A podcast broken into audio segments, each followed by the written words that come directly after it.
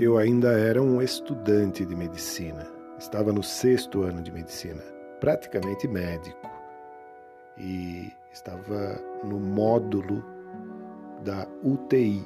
Então, tínhamos que dar plantão noturno na UTI. Eu me lembro que era uma quarta-feira, iniciávamos o plantão às 19 horas, às 7 horas da noite, e saíamos às 7 horas da manhã, diretamente para a aula, não tinha descanso, medicina, praticamente 24 horas estudando. O meu preceptor se chamava Rogério, Dr. Rogério. Me lembro como se fosse hoje. E nós gostávamos de iniciar um plantão na UTI com todos os leitos é, lotados, com todos os leitos ocupados. E por quê? Porque aí era uma questão de dar continuidade ao que já vinha sendo feito. Quando encontrávamos um leito vazio, era preocupante, porque durante a noite poderia chegar qualquer coisa. Um acidentado, alguém que de repente passou por uma cirurgia e complicou. E UTI é muito difícil. E o trabalho ficava todo para a gente, para os estudantes. Aprendíamos bastante com isso, mas era muito trabalhoso e no dia seguinte tínhamos que ir para aula. Naquela quarta-feira, especificamente, quando eu assumi o plantão, eu notei que o leito número 6 estava vazio. Aí já me preocupou. Falei, nossa, pode chegar qualquer coisa, né? E parece que comigo sempre chegava. Eu falei, tudo bem, Vamos nos preparar para isso. E me lembro também que no leito número 1 um, havia o seu João, um senhorzinho de 96 anos de idade, que já fazia aproximadamente é, 21 a 22 dias que estava ali internado na UTI. É, o seu João era uma gracinha de pessoa. Só que, na maioria do tempo, ficava em estado é, letárgico, né? praticamente comatoso, não, nunca havia ouvido a voz dele. Ele estava ali, praticamente esperando para morrer. Tinha uma doença gravíssima e já não tinha mais esperança. Mas tínhamos que dar todo o conforto para ele, não deixar que tivesse dor, alimentávamos, enfim, fazia tudo que podíamos para para que ele pudesse ter uma morte digna, né? A família ficava a todo momento perguntando para a gente aí como é que tá. De certa forma, eu até acredito que a família queria mais que ele morresse, para ser sincero, porque não havia esperança. E aquela tristeza, né? Nós víamos no olhar das pessoas e mas enfim, seu João, 96 anos, no leito número um. Já estávamos acostumados com ele. Todo dia, de meia e meia hora, nós colhíamos sangue, fazíamos todos os exames. E eu me lembro que eu sempre pegava na mão dele, tentava conversar, mas ele nunca respondia nada. No máximo, mexia os olhos. E nesse dia que eu assumi o plantão e o leito número 6 estava vazio, é, iniciamos todos os trabalhos das 19 horas e por volta. Por volta não, exatamente, porque a minha memória é excepcional.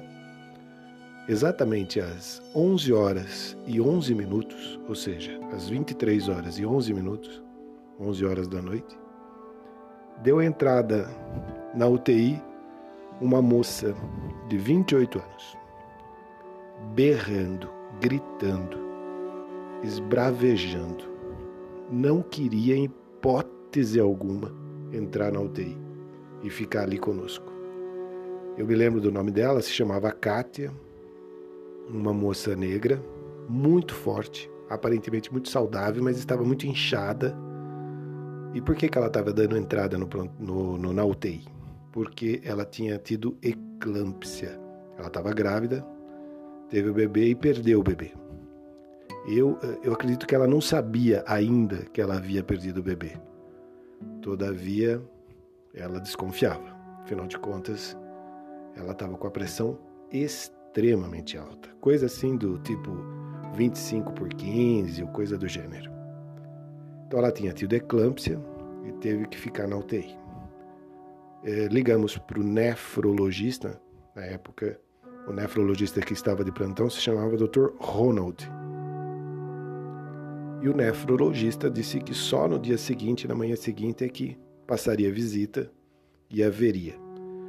O que significa que nós teríamos que ficar, eu particularmente, o tempo todo com a Kátia ali no leito número 6, onde ela ficaria cuidando dela o máximo possível. Só que a mulher estava transtornada, claro, desconfiada de que tinha perdido o filho, praticamente ciente de que tinha perdido o filho, uma filhinha, na verdade, uma menina. Depois viemos a saber isso. Mas eu tentava a confortar de toda maneira, dizendo para ela: calma, Kátia, vai dar tudo certo, fica tranquila. É, amanhã, provavelmente, o Dr. Ronald vem vê-la, ele é nefrologista. Sua pressão estando controlada, você vai embora para casa. Só que ela dizia: não, porque não, porque eu não quero ficar aqui. Eu não quero, em hipótese alguma, ficar aqui na UTI. Eu vou morrer, eu vou morrer, eu vou morrer. Você não entende, eu vou morrer. E eu dizia: Não, Kátia, você não vai morrer. Fica tranquila que nós vamos cuidar de você e coisa do gênero. Bom, é, não adiantava nada. Ela, conforme ia passando pelos corredores ali, com a força que ela tinha, ela teve até que ser amarrada, porque ela levava tudo com ela, né?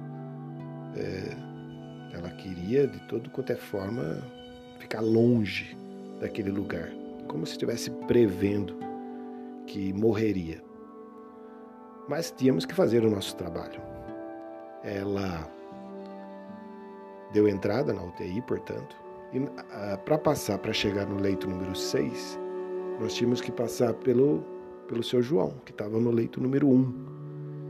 E eu me lembro claramente que quando eu estava com as mãos dadas, uma das mãos é, com a Kátia, ao passar pelo leito do seu João, seu João, com 96 anos de idade, nunca havia falado absolutamente nada.